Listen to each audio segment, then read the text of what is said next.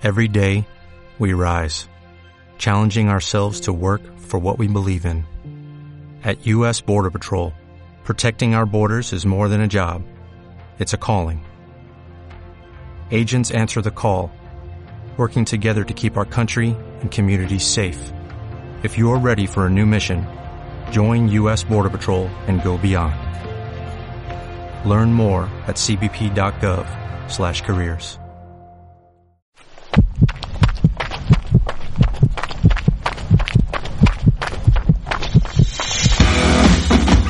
Runea Talks, el podcast que te acompaña cuando sales a correr. Bueno, pues hoy sí que estoy bien acompañado, ¿eh? Hoy estamos cuatro al micrófono, les voy a ir presentando y atentos, atentas, ajustar bien los cascos, que hoy tenemos un podcast de altura, en todos los sentidos, de altura y de distancia. Jorge García Betanzos, muy buenas, ¿qué tal? ¿Cómo estás? Muy buenas, recuperándome. Recuperándote. Luego, luego nos dirás de, de qué, luego nos contarás un poco de qué, porque hoy, hoy también vamos a hablar de recuperación, ¿eh? que eh, los tres invitados de hoy se han pegado palizas eh, buenas corriendo. Lionel Nates, nuestro francés, ¿qué tal? ¿Cómo estás? Eh, muy bien, pues eh, yo entrenando. Entrenando, uno recuperando y otro entrenando. Y tenemos invitado, tenemos invitado aquí en la, en la OFI hoy, es del Runea Team, del team de Runea, además recién aterrizado de tierras canarias. Raúl Lozano, ¿qué tal, Ruli? ¿Cómo estás? Hola, muy buenas a todos. Nada, encantado de estar aquí, recuperando también y entrenando, porque esto no para. Salimos de una y ya estamos metidos en otra. Sois unos locos. de- Así que nada, todo bien, todo bien. Unos locos, unos locos. Bueno, eh, hoy tenemos formato tertulia, ¿vale? O sea que sentiros eh, libres de decir y opinar lo que os dé la gana. Nuestros runeantes ya están corriendo, primeros, primeros pasos, ritmo tranquilo, ¿no? Ritmo suave, como dicen nuestros entrenadores. Eh, y vamos a aprovechar que tenemos aquí a, a Raúl hoy, si os parece, Jorge, Lío, eh, que estás recién aterrizado de Transcanarias. Eh, cu- cuenta, Transcanaria, ¿no? Tras Es- Gran Canaria. tras Gran Canaria, eso es, tras Gran Canaria.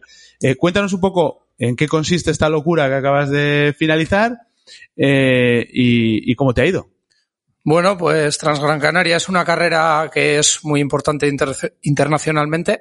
Eh, desde el año 2003 se lleva celebrando y bueno, era una carrera que yo tenía mar- marcada en, en mi calendario para este año porque quería hacer la, la mayor distancia que había hecho nunca. El año pasado fue en la Val de Arán que hice la CDH de 105 kilómetros y este año quería superarlo. Entonces Transgran Canaria era una buena oportunidad en su distancia Classic era la distancia de 128 kilómetros este año, aunque luego realmente nos salieron 136. Sí, pero te he bueno, leído, te he leído en redes que al final 136. un, po- un poquito más, pues bueno, ya que estábamos en faena, pues había que, que terminar y, y si nos metían algún kilómetro más, pues bueno, no pasaba nada. ¿Y cómo estás ahora? Bien, muy bien. La verdad que la semana pasada recuperé muy bien, fisio, estiramientos, incluso troté algún día. Y esta semana pues ya estoy con los entrenamientos eh, de cara a Transvulcania, que tengo en menos de dos meses, la, la ultramaratón de 72 kilómetros también. O sea, que nuestros entrenadores te han tratado bien, ¿no? Me han tratado muy bien, eh, todo ha ido perfecto, tanto la hidratación, la alimentación, la recuperación, todo perfecto. Entonces, pues bueno, muy contento y con ganas de, de la siguiente ya. Bueno, y tenemos también a Jorge, ¿no? Que, que vienes de correr la media maratón de París, pero después de hacer algo que igual, igual no es lo más idóneo, haber corrido una maratón como fue Sevilla y, y poquitos días después tener que asumir una, una media maratón como fue París. ¿Qué tal fue? Pues fu- fue, fue bien porque, porque aprendí. Yo digo que a veces se gana y a veces se aprende y en esta ocasión me ha tocado, me ha tocado aprender. Em, terminé la media maratón, sufrí mucho, me paré varias veces y es que tenía la, la cintilla, el iliotibial que se llama, bastante tocada después de la maratón y, y no descansé lo suficiente. O sea, fue un, un, un fallo de, de preparación básico. Seguro que el lío me- que me está escuchando sabe mucho de esto. Y, y bueno, pero conseguí terminar a base de punto honor y, y la verdad es que muy contento porque es una, es una carrera muy chula de hacer por las calles de París y está muy bien. Bueno, de sufrir lío sabe, sabe un rato, ¿no? Bueno, eh, a ver, eh, acabo de abandonar en Sevilla, entonces eh, estoy un poco mal posicionado para, para hablaros de, de sufrimiento, eh, pero bueno, pues eh, alguien que ha corrido una maratón o una ultra, pues obligatoriamente tiene que, que tener un pequeño un, un pequeño amor-odio con, con este punto de sufrimiento y me imagino que en la, en la Transgran Canaria se ha vivido esto, ¿no? Sí, sí, precisamente lo que comentabas del amor-odio. Eh, yo durante la carrera hubo varios puntos de, bajón, varios momentos de bajón. Así como decís que en el maratón hay un muro, yo creo que varios muros hay en una ultra, incluso el de Juego de Tronos te encuentras a veces. Así que tuve varios momentos de bajón y dije incluso que la iba a acabar porque yo no, no contemplo el abandono, pero que no iba a volver en la vida. En cuanto llegué a meta ya estaba pensando en la edición del año que viene y, y yo estoy mirando vuelos para Gran Canaria. ¿En cuanto, o sea llegaste, que, ¿En cuanto llegaste a meta o después? En cuanto llegué a meta y comí un poco, porque llegué, vamos, un poquito reventado después de tanto kilómetro, más de 24 horas.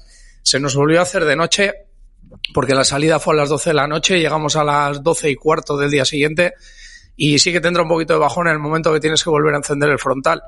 Bueno, se me acabó la batería, con el frontal de repuesto se me acabó la batería y tuve que acabar la carrera con la linterna del móvil. Entonces, pues bueno, cosas que pasan en la ultra y en las ultras, perdón, y de todo se aprende, como decís vosotros, y todo son experiencias de, de cara a las siguientes. O sea, fundiste la batería del, de, la, de las, las, dos las dos baterías, de los dos frontales. Así es. Y menos mal que tenía batería en el móvil porque no lo usé mucho. Sí que recibí bastantes mensajes, llamadas durante la carrera, pero había tantas piedras y tanto barranco en Gran Canaria que lo único que estaba concentrado en no torcerme un tobillo, en no pegar ninguna patada a ninguna piedra y tenía bastante batería en el móvil por no usarlo y pude usar la linterna al final de la carrera. Bueno, Lía, ¿algún consejo de, de, los que peinamos ya canas para Raúl? ¿Llevar tres frontales igual para que no se quede sin batería? Bueno, a ver, eh, es cierto que, que, de cara a la batería de la, de la frontal es algo que se va agotando, a, agotando y de hecho la, las organización te, te obligan a tener eh, frontales con batería y no de los que se cargan vía USB, porque realmente tú estés seguro que cuando sales tienes batería nueva y que la batería de recambio que, te, de recambio que tengas sean también baterías nuevas, ¿vale? Eh, ahora, eh, consejo de cara a la batería de la frontal. Hay varios modos de, de funcionamiento y, y intentar us, usar el, el, más económico posible, ¿no? En función del tiempo que se va a pasar eh, fuera. Es verdad también que tener que volver a encender la, frontal una segunda vez, es decir, eh, eh, atacar una segunda noche fuera, no es algo que yo he vivido nunca. Y en este sentido, pues hay pocas carreras donde tienes que volver a encender la, la, frontal una segunda vez, ¿no? Dos noches fuera y ya, ya hablamos de, de carreras top.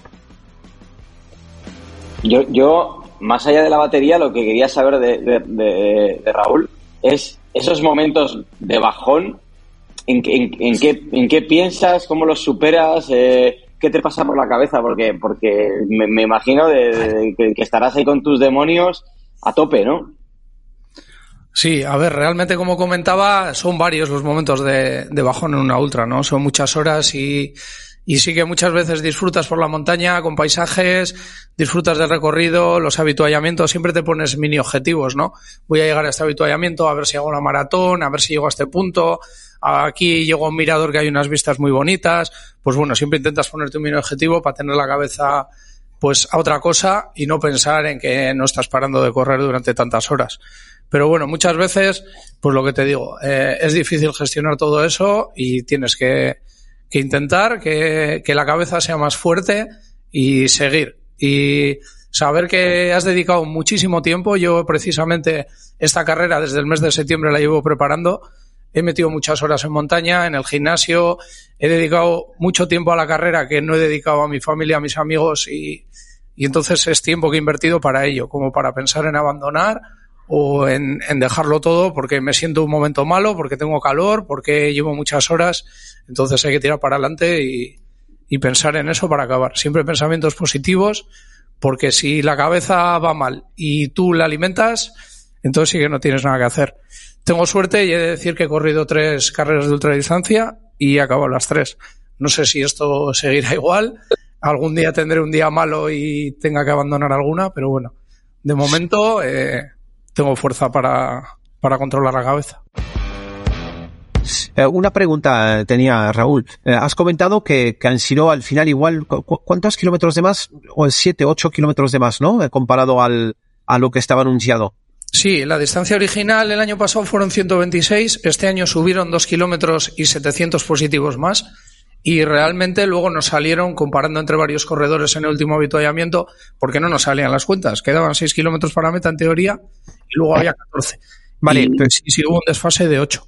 Vale, pero eh, este desfase, o sea, yo- sabemos todos que eh, según el, el reloj GPS que tienes, eh, pues eh, puede, puede haber este tipo de desfase. Si son reloj GPS bibanda, eh, pues ya este desfase es complicado eh, que, que, que sea tan, ta- tan alto, ¿no?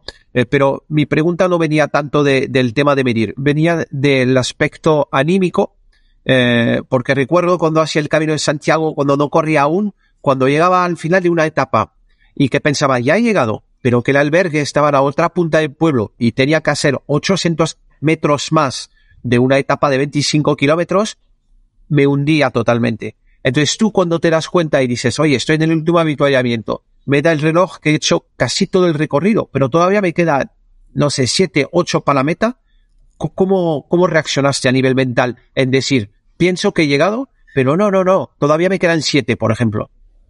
Sí, mira, eh, yo me junté a mitad de carrera más o menos, empecé a hablar con Pablo, un chico de Mallorca, que ya había hecho la carrera un par de veces, entonces empezamos a hablar un poquito, me empezó a contar un poquito que habían cambiado alguna cosa de la carrera con respecto al año pasado. Eh, entonces, eh, bueno, nos caímos bien, íbamos más o menos al, mismo ritmo y decidimos acabar la carrera juntos. Ya él me iba comentando que íbamos desfasados de kilómetros, que, que en tal punto tendríamos que llevar tantos, que en el habituallamiento tal nos estábamos pasando y demás. Y en el último habituallamiento fue cuando realmente nos dimos cuenta, porque había varios corredores que estaban pues protestando entre comillas no a la organización de oye qué pasa que llevamos no sé cuántos kilómetros tal de hecho alguno se tumbó en, en una camilla allí se echó la manta y dijo yo cuando venga el autobús me voy me retiro no, no sigo. Nosotros intentando convencerle, oye, que ya que has llegado hasta aquí, aunque sean más kilómetros, pero hubo gente que abandonó en el último habituallamiento precisamente por eso, porque se dieron cuenta que quedaban más de lo que pensaban y su cabeza pues no podía más. Su cuerpo igual tampoco, ¿no? Y yo en ese momento sí que ya sabía, como te comento, hace tiempo que íbamos a hacer más kilómetros y ya estaba mentalizado y decía, mira, llego a las 12 de la noche, a las 12, 3 de la mañana, 3 de la mañana. El tope eran las 6 de la mañana. Entonces, digo, ya que estoy aquí voy a acabar. ¿Qué voy a hacer? ¿Que me coja el autobús, irme al hotel y al día siguiente arrepentirme de no haber acabado la carrera? Pues no. O sea, ya bastante bajé jurando en hebreo eh, por todas las piedras y por todo lo que quedaba de carrera y luego ya en ese punto lo único que pensaba era acabar y hacer lo que lo que hubiera que hacer. Es que eh, hablas del- muchas veces de, ese abandono, ¿no? Yo a mí no tiene nada que ver eh, una media maratón con una maratón. Me parece que es más del doble la maratón que la media maratón y ni mucho menos con una con una ultra de montaña, ¿no? Pero el, el ese, ese esas ganas de acabar a veces que, que, que es lo que tienes que tener en la, en la, en la cabeza porque si no te, te hundes. O sea, has dicho, Raúl, que un montón de gente que viste que, que, que se iba hundiendo y que iban, y que iban retirándose. A mí me pasó en la maratón, que vi un montón de, de gente que se retiraba y la verdad que no es algo que te guste ver, ¿eh? porque dices, el siguiente puedo ser yo. Y yo el otro día en la media maratón, cuando me paré la primera, la segunda y la tercera vez, me animaron un montón la, la gente que, que había en las calles de París y, y el terminar, aunque sea, aunque no hayas hecho el tiempo que esperabas, el hecho de terminar creo que es un, un subidón. Tuve también un momento así de emoción al terminar, de decir, joder, lo he conseguido, que me pasó con un poquito más de fuerza en la, en la maratón. Yo supongo que Raúl, eh, eso cuando, cuando llegaste a meta, o sea, es que esa explosión de las horas que has hecho, que has, que has invertido y al y ver que no, no te has rendido, eso tiene que ser una, una pasada, ¿no? Sí, sí, evidentemente es una alegría inmensa, un orgullo inmenso, porque te lo has currado tú solo totalmente durante todos esos entrenamientos, todas esas horas que has pasado, has pasado en soledad en, la montaña entrenando. Y realmente ya te digo que es un orgullo, una satisfacción enorme. Y con respecto a lo que decías de la gente que se retira, sí que vi muchos retirados. Incluso nos encontramos en, en del último avituallamiento hasta meta, nos encontramos a un chico tirado en unas piedras durmiendo eh, porque decía que no podía más y quería descansar un rato y tal. Le despertamos y le, dijimos, le dijimos que se uniera a nosotros eh, hasta meta porque igual había podía coger frío allí o, o pasarle cualquier cosa. O sea, para que veas que hay gente que incluso se tumba a dormir, que hay gente que no puede más, gente que, que para porque dice hasta aquí he llegado y, y oye, pues no puedo con ello. Entonces ya te digo que es una, una satisfacción terrible el acabar ¿Y una siguió- carrera ¿Siguió con vosotros, eh? ¿Siguió con vosotros ese chico? Sí, siguió con nosotros y cuando recuperó ya un poquito la, la conciencia, digamos, tiró para adelante porque había descansado y nos dejó, nos dejó atrás después, encima que le habíamos despertado y dijo un puesto más, un puesto más que a estos dos me los llevo por delante. Así que, bueno, y de lo que hablabas de abandonos, que, que te he comentado que había mucha gente, luego realmente, eh, viendo la clasificación de la carrera, eh, vimos que de 650 participantes que habíamos salido de, de la playa de las canteras, llegamos a meta 314 o 313, me parece. Entonces, más de la mitad de, de los participantes abandonó. 337 abandonos, me parece que hubo. Una cosa que has comentado eh, de las llegadas. eh, te, te veía Raúl en. No sé, no sé qué carrera fue, la de la campana, ¿cuál fue? Eh, la Val de Arán. Valdearán. Es probablemente, eh, bueno, os voy a preguntar a los, a los tres vuestra llegada más épica. Más épica, pero no, no, igual no es por el tiempo o por la marca, sino por las circunstancias, por lo que ha sufrido, por lo que, no sé. Eh, yo tengo el recuerdo de esa entrada de Raúl en, en Valdearán en la que ponen una campana, ¿no? En, Sí, la, en sí. la meta y la gente la toca ahí como, como si hubiera sido aquello, Sí, sí. eh, bueno, pues el- como, como darle al bombo a tope, a una fuerza de la leche. ¿Es, es tu, eh, tu llegada más épica o más, más triunfal? Sí, está claro que para mí es, siempre he dicho, bueno, no tengo mucha experiencia en carreras todavía de montaña, llevo tres años en esto, pero para mí ha sido la carrera más bonita que he hecho. Eh, la Val de Arán no, no conocía la zona y la verdad que es una zona preciosa. Eh, este año repito distancia, vuelvo a la CDH. En vez de 105 kilómetros la han subido un poquito a 110. Y bueno, intentaremos eh, volver a disfrutar de la carrera. Y lo que te digo, eh, fue la llegada más épica que casi reviento la campana de la rabia que tenía dentro de haber acabado una carrera bien, en mucho menos tiempo de lo que pensaba y haberla preparado en tan solo tres meses porque había estado lesionado con la cintilla, tres meses parado. Entonces tenía seis meses para preparar esa carrera y los tres primeros estuve lesionado con la cintilla que no pude correr. Entonces saqué ahí todo lo que llevaba dentro, todo lo que había sufrido y lo que te digo, casi este año casi tienen que comprar una campana nueva. No te quedaste con el en culpa. la mano, No, no. Tengo un grito de rabia y lo que dices, tengo ese vídeo ahí para la eternidad. Lío, tú que has hecho de estas eh, ultras largas, ¿cuál es tu llegada más, más gloriosa? Bueno, más gloriosa. Pues vamos a decir que, mira, la Madrid-Segovia eh, en 2019, porque realmente un poco como Raúl, ¿no? Es decir, que eh, primero para contextualizar, eh, eh, a mí me gustan las carreras de ultra, pero que son más bien llana y poco técnica, pero que son corribles desde el kilómetro cero hasta el kilómetro 100, en el cual el juego consiste en tratar de no andar nunca. Es decir, estás corriendo, corriendo, corriendo, corriendo, corriendo. A un ritmo lento, pero corres siempre. Eh, y entonces, pues en esta carrera, pues llegar a un momento en plan a 20 kilómetros del final, no poder con el alma y acabar en los últimos kilómetros en el cual ves que ya estás en la entrada de Segovia, eh, meterme a un ritmo que es mi ritmo casi maratón. Entonces, aquí la gente que corría, corría más o menos, imagínate, a 6.30 el kilómetro o algo así, y yo desembocar aquí a, a 4.50.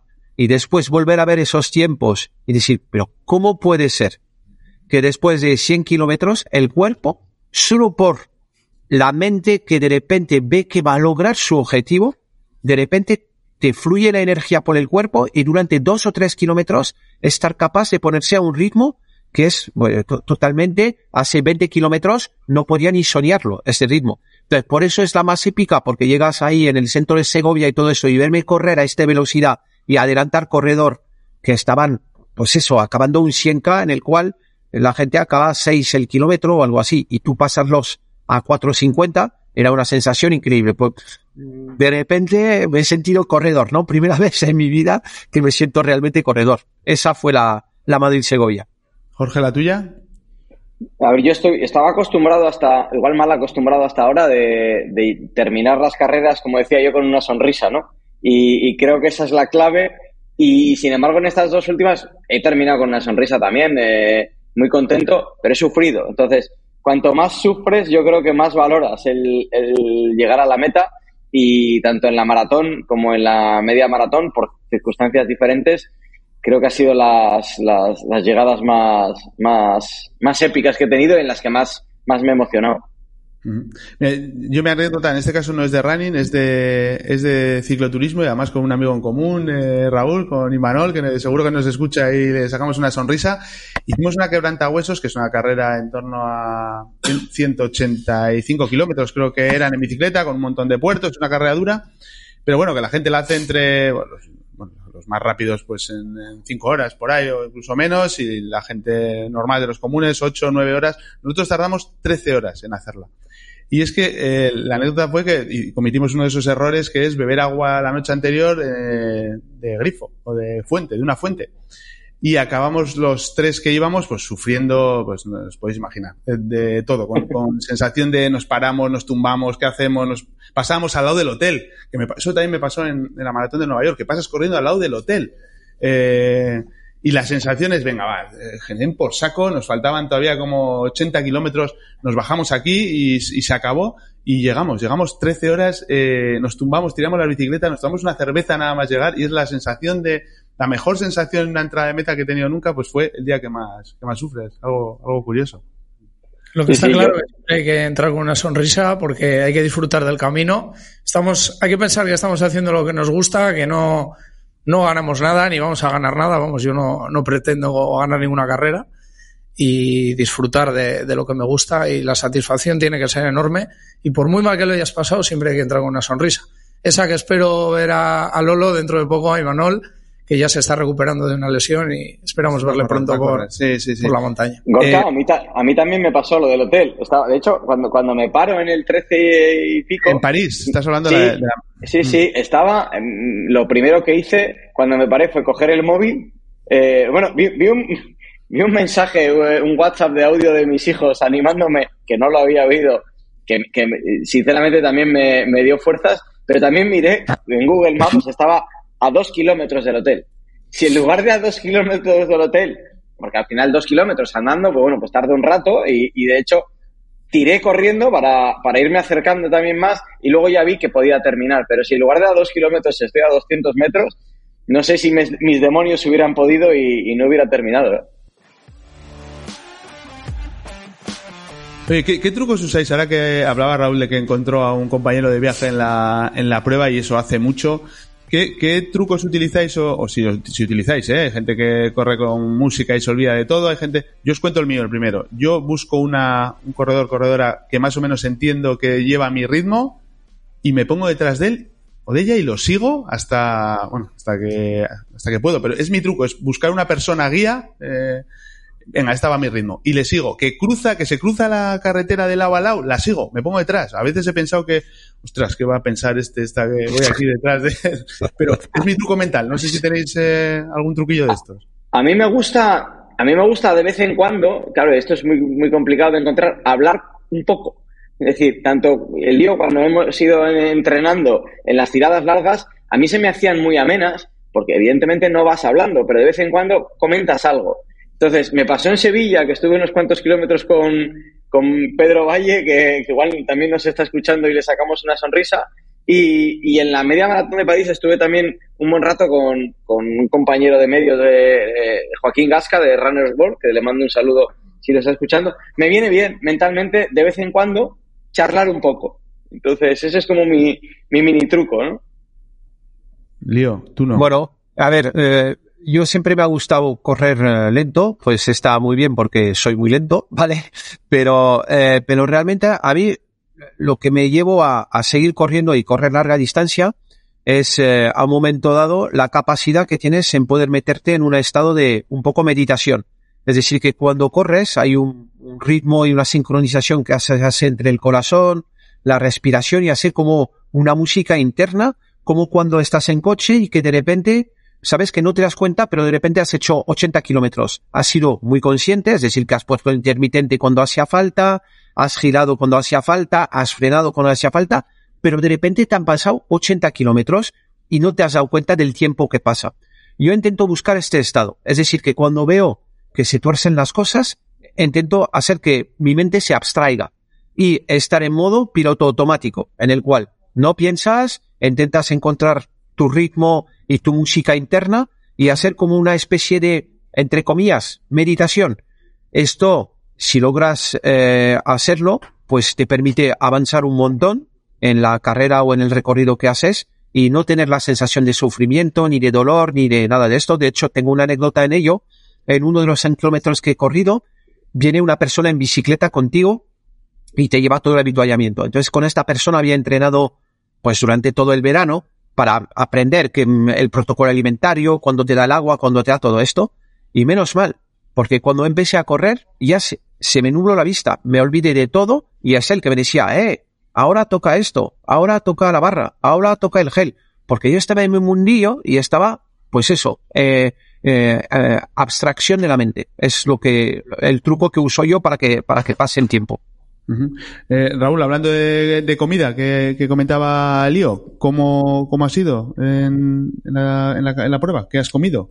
Bueno, pues como, como comentaba Lío, eh, al final la mente la tienes que tener ocupada, son muchas horas y yo las tiradas largas de 5 o 6 horas, que han sido las más largas para la carrera, las he hecho solo. Entonces estoy habituado a la soledad, a correr solo y no tengo ningún problema en cantar, en, en hablar a, para mí mismo, en pensar en mis cosas y, pero claro, también soy una persona muy extrovertida y una carrera de, ultradistancia pues no son las 5 o 6 horas de entrenamiento, son más horas.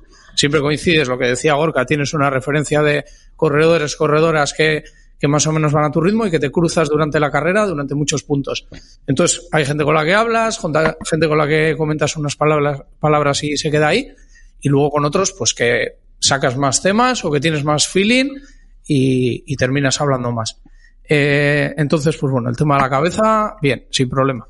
Y el tema de la alimentación que me comentabas, Gorka, pues bueno, eh, sin hacer magia, siempre tomando lo que, lo que en los entrenamientos, metiendo geles, metiendo barritas, pastillas de sales, pastillas de magnesio, pues bueno, al final tengo más o menos eh, un tiempo para tomar cada, cada cosa ya establecido, X hidratos a la hora, eh, ando también pensando en ello y no se me suele pasar, mirando al reloj, entonces, pues bueno, la verdad que se hace, se hace ameno porque cada 15, 20 minutos, media hora, pues siempre tienes algo que hacer, eh, una, un objetivo, digamos, ¿no? Una tarea, entonces ahí ya estás concentrado en ello y, y no hay ningún, ninguna pega. Raúl, una, una duda que a mí me surge es eh, ¿cómo entrenas para hacer para correr 24 horas seguidas o más de 24 horas? Es decir, ¿cuál es tu tirada más larga? ¿Cómo lo simulas? Porque entiendo que no estás ningún día ni 24 horas ni, ni, ni 12 en, corriendo seguidas para entrenar. ¿Cómo, cómo lo haces?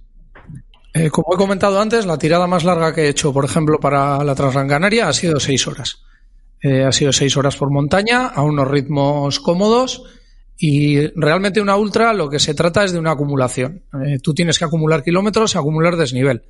Y lo que tienes que hacer es no hacer, como voy a hacer 128 kilómetros, me voy a hacer una tirada de 80. Eso no es bueno.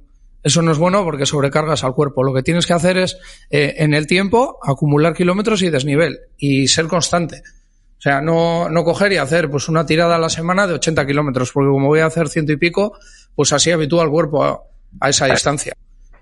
Oye, vamos a hablar un poco de, de, material, ¿qué es lo qué es lo nuestro? ¿Con qué zapatillas has corrido, Raúl? Bueno, pues esta carrera me he decidido por las Normal Tomir, unas zapatillas que, que llevaba ya más de 150, 160 kilómetros de entrenamientos. Me encontraba muy cómodo con ellas. Eh, el terreno que me iba a encontrar en Gran Canaria, pues era un terreno muy técnico, mucha piedra, mucho barranco. Entonces, eh, no había mucha pista ni mucho sendero para correr. Entonces me, he decidido por unas zapatillas que, pues que me tenía más agarre, más sujeción, más seguridad y perdía quizás un poquito de reprise, un poquito de velocidad, pero bueno, he primado por, por ello. Eh, ¿Con qué corriste en, en, París, Jorge? Las eh, Adidas Adicero Adios Pro 3. Y... Ostras, con, la, con la rápida. Sí, sí, y tengo que decir que. ¿Te acuerdas que estuvimos, estuvimos hablando la semana pasada si elegía la Boston o elegía sí. la Adicero?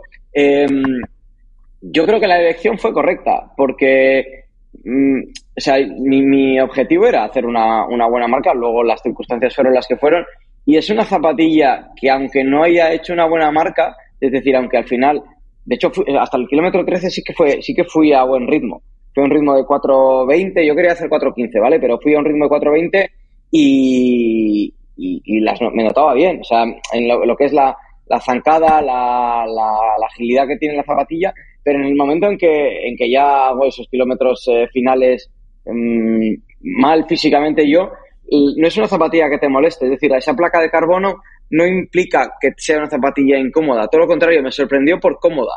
De hecho, cuando nos las enfundamos en el, estuvimos en el INSEP, que es el Centro de Alto, Rendimiento de París, que por cierto es una, una pasada, lo chulo que es correr ahí en, en el tartán de la, de la pista cubierta. Eh, me parecieron más cómodas las Adios Pro 3 que las, que las Boston. Fíjate, eh, no, les he dado más tiempo a las Boston, ¿eh? les, tengo que meter un poquito más de, caña cuando, cuando recupere, pero me, me han gustado mucho estas, las Adios Pro 3.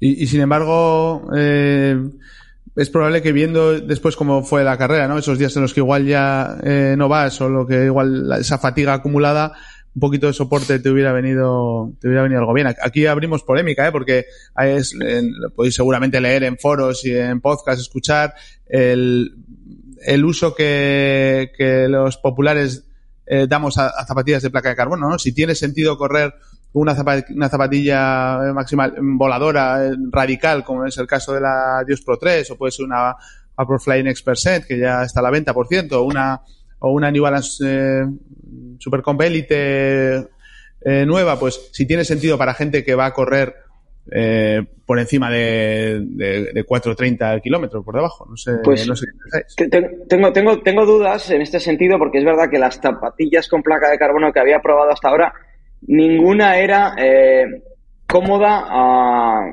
a, ritmos lentos o incluso cuando estás andando con ellas. Sin embargo, con estas sí que me han parecido, evidentemente, que donde le sacas el, la chispa es en, en, en situaciones rápidas. Y si, si, yo también creo que por mucho que hubiera ido con más soporte, la, la lesión estaba ahí, no, no, me hubiera, no me hubiera afectado en nada. Y yo creo que es una zapatilla que que puedes conseguir, y me pasa también con la Super Comp Elite V3 de New Balance, ¿eh? son dos modelos muy, muy cómodos de llevar y que, y que, bueno, pues puede ser que cada uno los lleve para conseguir su mejor, eh, la mejor versión de sí mismo, ¿no? Entonces creo que por ahí está tendiendo un poco también la, la industria, ¿no? A, a no, a no dar esa, esa zapatilla solamente para los que van a, a cuatro, cuatro, minutos por kilómetro, los que van muy rápido. Pero bueno, le tenemos que sacar un poco más de, chispa y, lo, y, lo, contaremos en breve. Lío, tú estás, eh, has dicho antes que estás entrenando. ¿Qué, qué, qué estás preparando? Bueno, eh, pues eh, me estoy ya metiendo en, intentaré preparar, estoy preparando un 100K para el mes de septiembre, entonces el 100K asfalto, pues eh, lo que requiere es eh, eh, muchísimo volumen, ¿no? Entonces, eh, para meter volumen, tú no puedes empezar a volumen y, y meterte de repente 100 kilómetros a la semana de un día para otro. Entonces, requiere que tú, de antemano, pues eh, vayas progresivamente aumentando la kilometrada eh, semanal y sobre todo es en ritmos que son muy lentos. O sea, es decir, hablamos de ritmos, para haceros una idea, de entre 5.3, 5.45 y 6. Entonces, esos ritmos se tiene que aprender a correr en ellos. Es decir, que tienes, por ejemplo, tengo mucha sesión en cinta. ¿Por qué? Pues para acostumbrarme a correr a 6, porque te cambia la posición de tu cuerpo, cambia la zancada, cambia el ritmo de, de zancada. Entonces, todo eso hace que eh, se tiene que anticipar un montón eh, el entrenamiento. O sea, que el tema de decir, eh, lo, preparo en ocho semanas, no, porque tienes que, cambiar tu forma de correr, ¿no? Entonces, ahora estoy eh, en ello, o sea, preparando este, este reto y espero que, que bueno, con constancia pues llegue a cumplirlo. ¿Y con qué zapatillas estás entrenando? Eh, con las Nimbus 25, o sea, ah, estás, estás, siendo fiel, estás siendo fiel a Nimbus. ¿eh? Es que, es que estaba reflexionando, había tenido una, una relación de amor profundo con la 1080, ¿vale? De New Balance, eh, que de hecho la, las llevé ya en 200 asfalto y que tuve resultados increíbles porque son zapatillas muy estables, con una amortiguación muy buena, pero en la cual no te hundes, ¿vale? Es decir, que eh, es ser confortable, pero tampoco que sea eh, que te requiera un esfuerzo tremendo volver a salir adelante y también la estabilidad, porque al final cuando ve, con el tema del maximalismo que vemos hoy en día, el problema es que está, si está muy amortiguado y no tienes elementos de estabilidad, cuando eres un corredor más bien peso como soy yo, o sea, un, gordito, ¿vale? Pues hace que tu pie pues tiene tendencia pues a flaquear y te tambaleas. Eh, eh, la Nimbus, eh, como tenía la 1080 y sigue teniendo la 1080, ¿eh? pero la Nimbus actualmente que tengo amortigua, pero te da una estabilidad que es increíble. Y después el confort, tú cuando entras dentro, es súper confortable. Entonces, pensar que si corres a, a 6 por hora, eh, a 6 el kilómetro, quiero decir, pues así que vas a estar 10 horas corriendo. Tiene que estar confortable la zapatilla. Eh, Raúl, habéis hablado antes también de, reloj, de pulsómetro, ¿con cuál has corrido? Eh, yo tengo el Sunto 9 Varo. ¿Qué tal? ¿Contento con él? Bien, sí, muy contento. ¿Las mediciones y todo correctas? Correcto. Eh, falla un poquito el tema de la no llevar banda, como comentabais antes eh, sí que falla un poquito el tema de, de las pulsaciones. No coge muy bien en la muñeca como, como el resto de, de, pulsómetros, supongo, ¿no? Pero bueno, eh, al final en una ultra no llevas un ritmo muy alto, no vas pulsaciones altas y más o menos por sensaciones ya sé yo, ya sé yo cómo voy. Eh, Lío, creo que te ha llegado un regalito nuevo a la oficina, ¿no? ¿Qué estás probando? Eh, sí, eh, pues eh, me ha llegado uno de los nuevos Garmin, ¿vale? El Forerunner 265 eh, bueno, había tenido suerte de, de, probar a final del año pasado el 255, ¿vale? Estás enamorado de ese reloj, el 255 es algo maravilloso. Vamos, a ver, vamos a ver. O sea que, eh, para la gente que corre asfalto, ¿vale? Y que mm, necesita un poco de guiado igual porque a veces va a la montaña, se baja a track de Strava y se lo pone en el reloj y no necesita cartografía, vamos a decirlo así, ¿no? Si no necesitas cartografía, el 255 es en la gama Garmin lo mejor que se hace al mejor precio. ¿Por qué? Porque tienes el GPS bibanda. El GPS bibanda permite hacer que en vez de cogerte solo un satélite, te coge dos. La precisión es alucinante. Yo he cogido para hacer test mm, dos relojes GPS, uno con solo una banda y el bibanda, el 255. Y entonces. ¿Cuál, espera, lío, lío, ¿cuál era el de una? Vamos a. Era, era el, el, GPS con el cual yo corro, que es el Phoenix 3 para, que veáis que soy un, antiguo del running. Tengo, tengo un GPS que tiene 6 o 7 años, pero bueno, no lo cambio porque funciona. Ahora, en cuanto a la precisión de, lo, de las kilometradas, pues por ejemplo, cuando salía a correr en un, en un sitio abierto, bueno, pues podía apreciar diferencia. Ahora, en monte o en zonas urbanas, pues aprecias una diferencia de más o menos, puedes llegar a tener un 10% de diferencia que, bueno, según dónde pasas, ¿vale? Pero es lo que explica que al final en la llegada de una maratón, toda la gente que se queja, ah, es que la maratón estaba mal medida, que me ha dado 43 kilómetros en vez de 42. No es esto.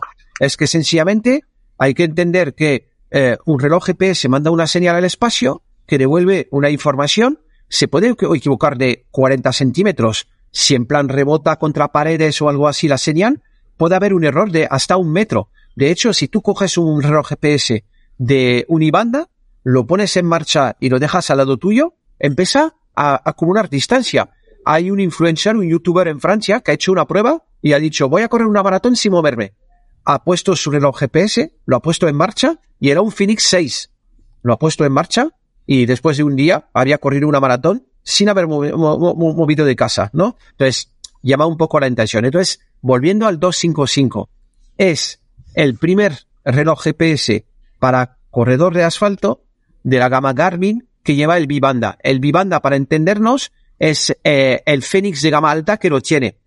¿Cuál es la ventaja? Es que con el Garmin 255 tienes un presupuesto de 300, alrededor de 300, 340 euros. Hay que utilizar Runea para comparar precio y enterarse de los mejores precios, ¿vale? Eh, pero eh, realmente hablamos de un desembolso de cerca de 300 euros cuando un Fénix que tiene el Vivanda Estamos hablando aquí de palabras mayores, de, de, relojes que superan los 700 euros. Vale, Pero digo, al 265 el precio de partida 500 euritos, ¿no? Vale, pero aquí cuando me lo dieron y me dijo, mira, es a nivel función, de funcionalidad es como el 255, pero eh, cuesta 100 euros más. Y digo, ¿y por qué? No, por, por la pantalla. Tiene una pantalla que se llama AMOLED, ¿vale? Que es una tecnología de pantalla que Garmin usa en la gama alta también. Eh, entonces es por la pantalla. Y entonces fui a ver aquí el diseñador de producto que tenemos aquí en Runea, Carlos, que le mandamos un abrazo aquí, que es alguien muy meticuloso, que los píxeles, que la, que los tamaños, alguien muy, muy Apple, entre comillas, los llama gente muy Apple, es decir, que prestan una atención tremenda a la, caligrafía, a la calidad de la pantalla, eh, todo tiene que ser retina, ¿no? O sea, decir, perfecto. Y entonces digo, Buah, ¿por qué voy a tener que pagar 100 euros más para tener una pantalla eh, fantástica? Y ayer salí a correr con el 265 y he dicho, Garmin, bien visto. ¿Por qué bien visto? Porque a nivel del producto la han clavado y a nivel de la pantalla, efectivamente es bien vista. Y yo soy el prototipo del corredor que pagará 100 euros más. Y explico por qué. Tengo 48 años y poco a poco la vista se me ha cansada. Hace un año no usaba gafas para trabajar en el ordenador. Ahora soy incapaz de trabajar sin gafas. Y el Garmin, el Fenix 3 que tengo, he tenido que meter ya en las pantallas de datos solo un dato por pantalla, porque cuando tengo dos o tres datos no logro leerlos y corriendo aún menos. Salí eh, anteayer entonces con el 265 con esta nueva pantalla muy luminosa, ¿vale? Y veo todas las cifras. Entonces, realmente, ¿por qué bien visto Garmin? Porque es una respuesta excelente para el público de corredor que empieza a tener más de 45 años y que empieza a tener problema con la vista, pues te permite volver a ver tu reloj sin ningún problema. Entonces, lo que al inicio cuando me lo dieron me dijo, es mismo que el 255, pero solo la pantalla es un poco mejor, no es un poco mejor, es otro mundo y te permite ver bien, aunque tu vista vaya eh, cansada. Bueno, hemos probado otros dos relojes eh, en, en Runea. Jorge, si el, si el 265 nos parece ya un precio respetable, esos 500 euros, el que has probado tú eh, se nos va de madre.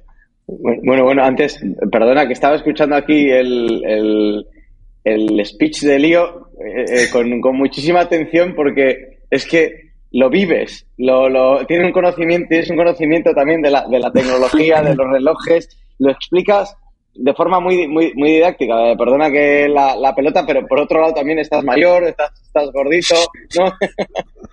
sí. sí, sí, se sabe bien que soy un viejo gordito. Eh, que es broma, es broma, es, broma que es con cariño. A ver, volviendo, volviendo al tema, eh, sí, yo he estado, bueno, he estado y estoy probando y de hecho no había corrido carreras con el Apple Watch Ultra, que es el que estoy, que estoy llevando, por tema de, bueno, primero por porque las carreras que había corrido me importaba más el pulso y para eso estaba utilizando el, Polar Vantage, que me medía mejor el pulso que el eh, cuando hice la 10K o la, o la 6K que hice en la San Silvestre, que hice muy buenas marcas, me importaba mucho el pulso, ¿no? Y, eso me lo medía mejor el Polar. Y, sin embargo, en la, en la maratón, eh, bueno, pues lo que dice Lío, ¿no? El, el, desfase que suele haber habitualmente en los pulsómetros fue mayor en el, o sea, de hecho en la maratón me salieron casi 43 kilómetros y para esta media maratón utilicé el, Apple Watch Ultra que tengo que decir que iba clavado en cuanto a, a las distancias con, la, con las referencias de la organización. Pero en, la, parte del pulso no, hay veces que se le va, hay veces que vuelve, no, no lo tengo tan, tan, tan hilvanado. Es un reloj que, está muy bien, sobre todo mm, está muy bien si tienes todo el universo todo el universo Apple, ¿no? Eh, tanto le, has dado un 8, le, has dado un 8,7 de puntuación en tu, en tu review. Sí, y no le doy, o sea, creo que está muy bien, creo que es un reloj que, joder, que es, en cuanto a, a, fabricación es muy bueno, los materiales son, son muy buenos, eh, la, la, la, conexión con aplicaciones es todo muy fluido. Le falta para darle más nota el, el, el, el tema del pulso que sea un poco más, más regular, que muchas veces sí que lo es, y luego la batería. Eh, a pesar de que dura, mm, entre, yo diría, reales dura unos tres días, tres días y pico. Pero es algo en lo que creo que las siguientes versiones de, este Apple Watch Ultra tienen que, tienen que mejorar un poco y creo que lo pueden hacer. ¿eh?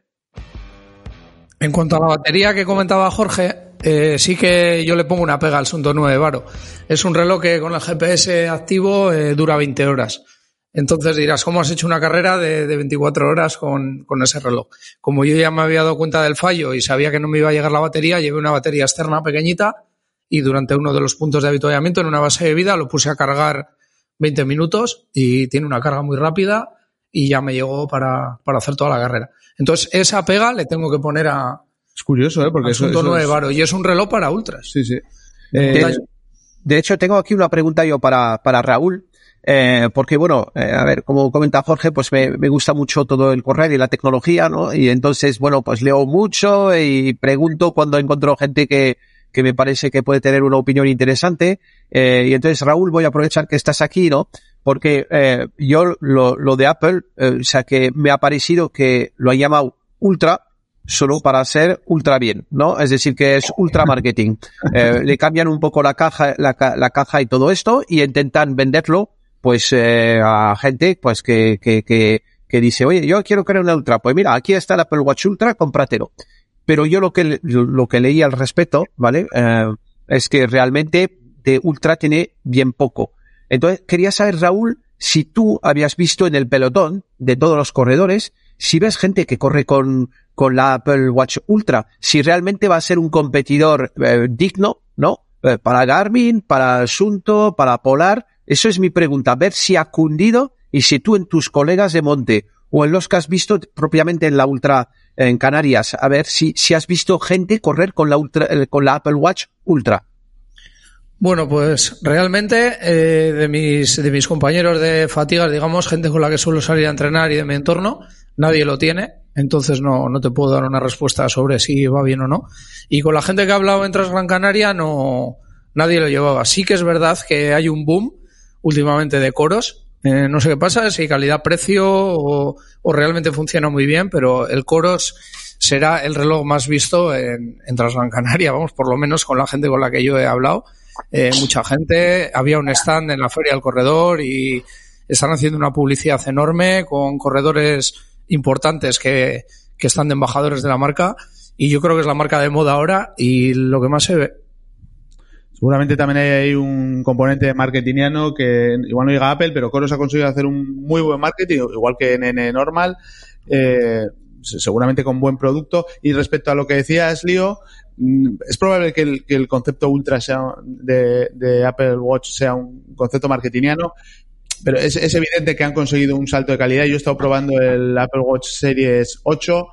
El problema es, es la batería, claramente. Tienes, tienes otros pluses que te aporta, sobre todo en el, en el componente. Bueno, para, correr, running asfalto es, está bien, es un reloj que te ofrece, incluso para gente que empieza, te ofrece mil posibilidades y, diseño de entrenamientos que está muy bien. El problema, el problema viene en la, en la batería, que, bueno, pues que, ese, día de duración y con GPS encendido y demás, pues se, va reduciendo considerablemente.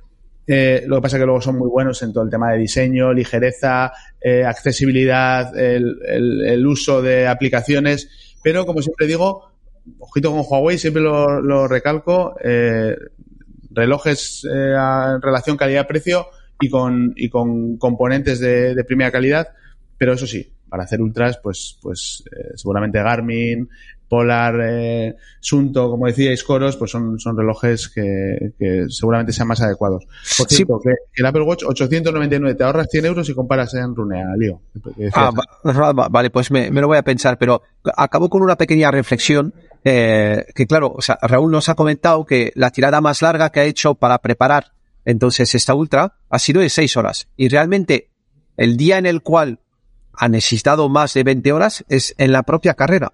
Yo hago una retrospección sobre todo mi, mi vida corriendo y al final, cuando he necesitado más de 10 horas, ha sido en 300K, ha sido en el Half Marathon de Sables, en el cual es para etapa, entonces vas, vas no puedes cargar y, tienes que repetir, pero en mi vida no llego a 5.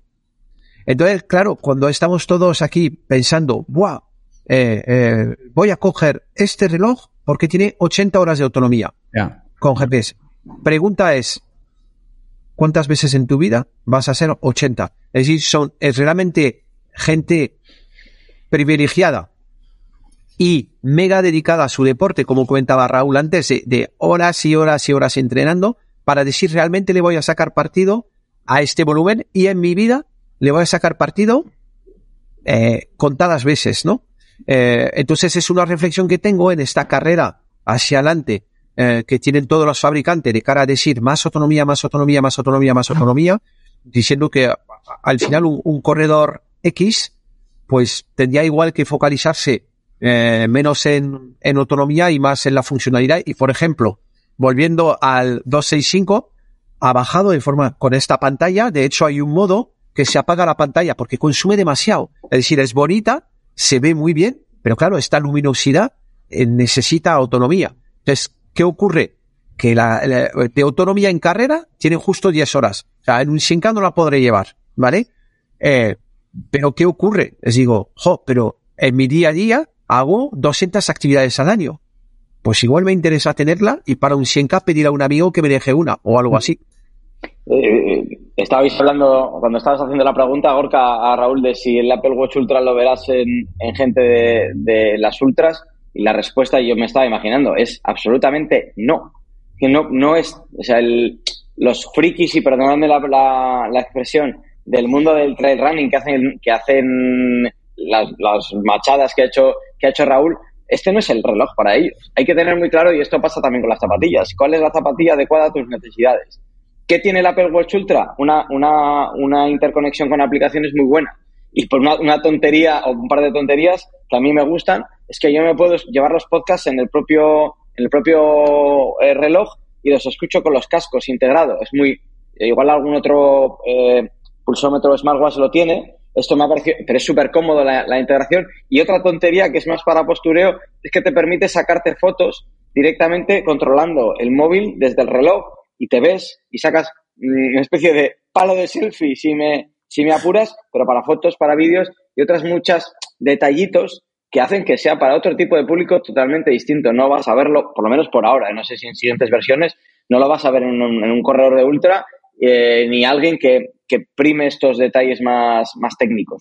¿no? el, tema de la salud está muy bien en Apple. ¿eh? También lo tiene Huawei, el poder de hacerte una especie de electrocardiograma eh, para hacer un seguimiento del corazón que te avise o que por lo menos te dé pistas de si, puedes estar teniendo algún problema de corazón y demás. Todo, todo, yo creo que por ahí, por ahí van a ir los tiros de, de, estas marcas como Apple, Huawei, Samsung, que están incorporando elementos vinculados más a la salud y que son un atractivo ya no marketingiano, sino real para, para el público que hace deporte y también para el que no hace deporte. Por ahí sí que pueden ir los tiros.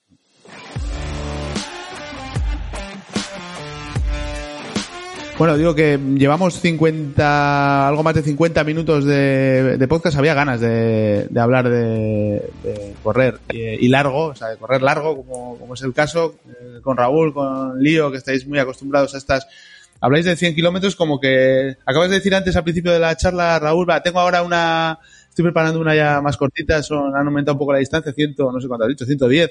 Eh, no, eh, Transvulcania 72, vale, la y luego, siguiente. Eso, y luego no, no, es verdad, que es luego Valdarán, que, sí. y, y, te parece ya, ¿no? Es como el que hace maratones y de repente se hace una 10K, ¿no? Como venga, a descansar. Sí que es verdad que me he metido en un bucle de, de ultras. Eh, corrí la Irlandía que hace dos años, eh, aunque pasé un poquito mal por un, por un problema que tuve al final de la carrera, me gustó.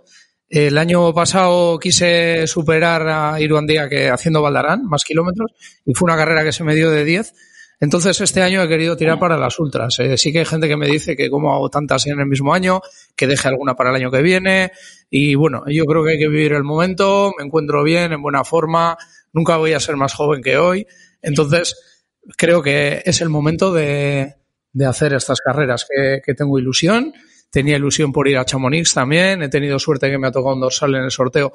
Suerte entre comillas, porque también el año pasado, con los puntos que gané al ser finisher de, finisher de sus carreras, pues he tenido la posibilidad de, de acceder a él y voy a correr la, la carrera de la CCC, en Chamonix. Has la suerte de poder pagar un dorsal, ¿eh? Eso poder pagar, sí, sí, lo pago, vamos, con toda la ilusión, ¿eh? Este año me he dejado un sueldo en dorsales, pero estoy muy feliz. Antes me lo dejaba en, en discotecas, en galimochos y, y bueno, creo que es un poquito más sano y... Porque un día, un día abrimos el melón, ¿vale? De, de Ironman, UTMB y todas estas eh, carreras con, con todo este hype. Son los mismos, ¿eh? Has dicho Iron Man y son los mismos. Sí, sí. sí. Uh -huh. Bueno, bueno, vale, pues es pues, que tiene, tiene tela lo, tema. Lo abrimos, lo abriremos. Por cierto, ¿cuánto vale el dorsal de UTMB? Pues dependiendo de la distancia, eh, tienes varios precios, ¿no? El de Chamonix, el, el de Chamonix de 100 con el seguro y demás, sobre 250 euros. Ahí está. Pero bueno, hay que tener en cuenta que son 100 kilómetros, eh, son unos servicios que te dan durante 100 kilómetros, más el seguro, todo lo que cuesta organizar una prueba de... Sí, sí, no, no, no, sabemos Entonces, quién bueno, ponga... Como digo yo, eh, bien pagados y, y, realmente puede que lo valga. Realmente es un negocio, sabemos todos que, que UTMB es una empresa que vive de ello. Sí, sí. El año pasado eran 25 carreras a nivel mundial, a nivel mundial de, de UTMB, este año ya son 34 y probablemente se vayan sumando. En España hay dos y se oye que el año que viene puede haber una tercera y puede que esté en una isla también. Algo, algo he oído. Entonces veremos si, Una cosa está clara, cuando hay demanda, eh, la gente sale contenta, bueno, pues el, el- el precio es el que. Si la gente lo paga encantada, será que, que hacen las cosas, que hacen las cosas bien. Tenemos sorteo en Runea, en nuestras redes sociales, en Instagram. Estamos sorteando ni más ni menos que unas eh, botas, ¿cómo las llamamos, Jorge? Unas botas... De, de presoterapia, ¿no? No sé cómo es el, la denominación. unas botas de presoterapia, sí, la marca Sizen, eh, valoradas yo creo que en más de 800 euros, eh, he podido ver. ¿Tú las has probado eh, hace poco, Jorge? ¿Qué Sí, tal? las he probado. De hecho, las he probado para, para ver si recupero las piernas después de, después de la, de la maratón y la media maratón. A ver, es, mm, es una sensación muy de, de, de masaje por presión en la que tienes como seis zonas, ¿no? Yo las utilizo para las piernas, aunque creo que hay alguna, alguna otra opción. Tú eliges la, la presión que le quieres eh, dar, el tiempo y las zonas que quieres masajear y te enfundas las botas y lo configuras, le das y ello solo es como si fuera, para que nos entendamos, es como si fuera un, un tensiómetro que va subiendo y bajando y que te va apretando esas, esas, esas zonas. Es, es muy agradable la, la, la sensación y bueno, lo que hay que valorar es, como todo, eh, si la necesitas o no lo necesitas. Estoy seguro que, que a Raúl, después de, de todos sus entrenamientos, tener esto en casa le vendría que ni pintado. Eh, y luego habrá gente que, pues, que igual no lo necesita tanto, ¿no?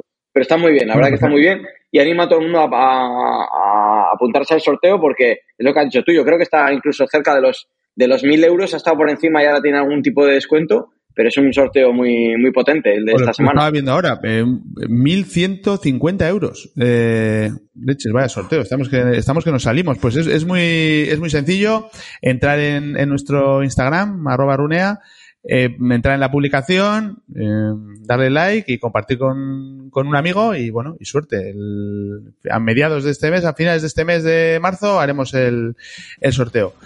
Eh, Jorge García, muchas gracias. Nos escuchamos la semana que viene. Hasta luego. Lío, sigue probando ese 265 con tus Nimbus, esa combinación es infalible. Perfecto, ya os iré contando. Eh, Raúl, un placer tenerte por aquí. Además, te vas a ir con la nueva equipación de Runea que nos ha llegado ayer, de Luambi. Vas a ser el primero en estrenar la nueva zamarra de Runea. Sí, sí, la verdad que ya tenía ganas de que llegara. eh, Me parece un modelo precioso y nada, lo estrenaremos en Transvulcania A a dar un poquito de color allí en la isla de La Palma. ¿Estás testando zapatillas ahora o tenemos que darte? Eh, sí, estoy con la Salomon Speed Cross 6 y con unas zapatillas de asfalto también que me vienen muy bien para las series, unas New Balance eh, More V3. Bueno, pues muy, muy bien. Y a todos los demás, eh, gracias por haber llegado hasta aquí. Hoy un poquito más eh, largo de lo habitual. Normal. Hoy cuadra que fuera el podcast más largo, hablando como hemos estado hablando de, de ultradistancia. Eh, podéis seguirnos como, como siempre en nuestras redes sociales. Estamos en Instagram, estamos en TikTok, que nos salimos. Estamos que nos salimos, estamos en TikTok. Estamos en Twitter, como siempre, y donde nunca fallamos en en- es en www.runea.com. Hasta la semana que viene. Runea Talks, derribando el muro del runner popular.